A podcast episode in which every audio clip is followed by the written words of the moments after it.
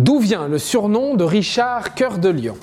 Cet épisode de Mourir moins con vous est proposé par un jeu MMO de stratégie médiévale appelé March of Empires. Créé par Gameloft, ce jeu accueille un personnage que vous connaissez probablement bien et dont nous allons parler aujourd'hui, Richard Cœur de Lion. Retrouvez March of Empires sur les stores de votre smartphone. Si je vous dis Richard Cœur de Lion, je vous vois imaginer le mec solide en côte de maille, l'épée à la main et le port de tête altier. Cette figure combattante qui a marqué les esprits. Mais si je vous dis qu'il n'a régné que 10 ans, 10 ans de règne et on se souvient de lui presque un millénaire plus tard, ça renforce un peu sa légende, non? Pourquoi ce statut de star international? Allez, on remonte le temps. Richard est né en 1157. Il est le fils d'Aliénor, duchesse d'Aquitaine, et d'Henri II Plantagenet, duc de Normandie, comte d'Anjou et roi d'Angleterre. Il a deux frères aînés qui peuvent prétendre au trône.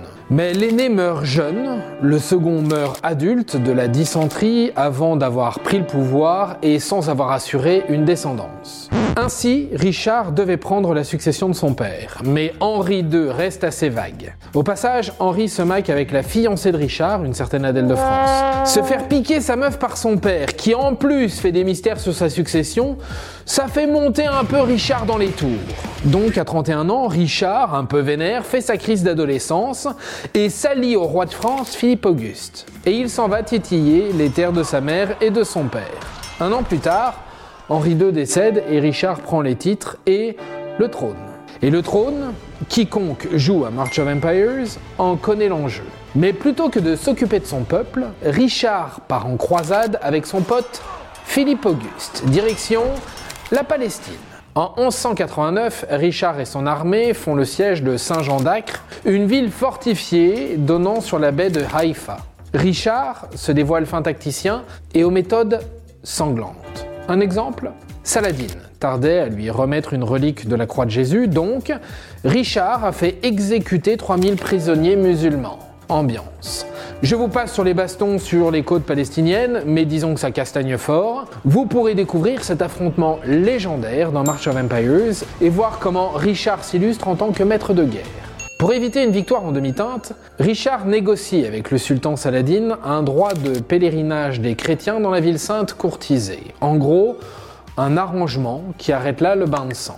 De retour en Europe, je vous passe sur sa détention par le duc Léopold V d'Autriche suite à des insultes publiques.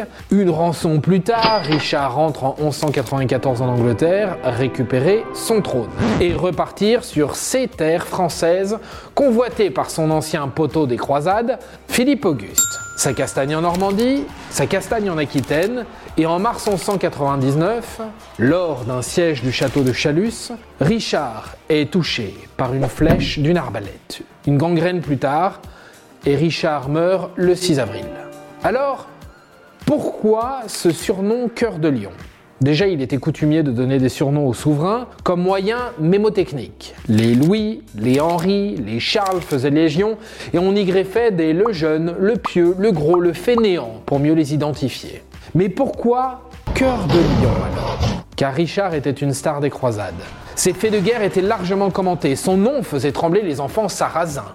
Ce rapport au roi des animaux soulignait la vaillance du souverain, son ardeur au combat, sa férocité. Des valeurs que l'on retrouve dans le jeu March of Empires. Mais le surnom soulignait aussi ses petits défauts, son caractère indomptable, un certain empressement et une aptitude à l'emportement. Il faut d'ailleurs savoir que Richard avait un autre surnom parmi les Français d'Occitanie. Richard se faisait appeler Hoc et No, c'est-à-dire oui et non en langue occitane. Ce surnom faisait référence au caractère versatile et changeant du souverain qui n'honorait pas toujours sa parole. Voilà pourquoi ce surnom et cette légende ont traversé les siècles.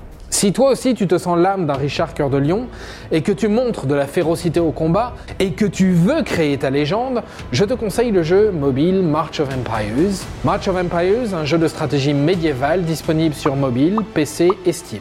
Guerre, intrigue et conquête abondent dans ce jeu que vous pouvez télécharger gratuitement sur tous les App Store et contrôler vous-même les événements historiques.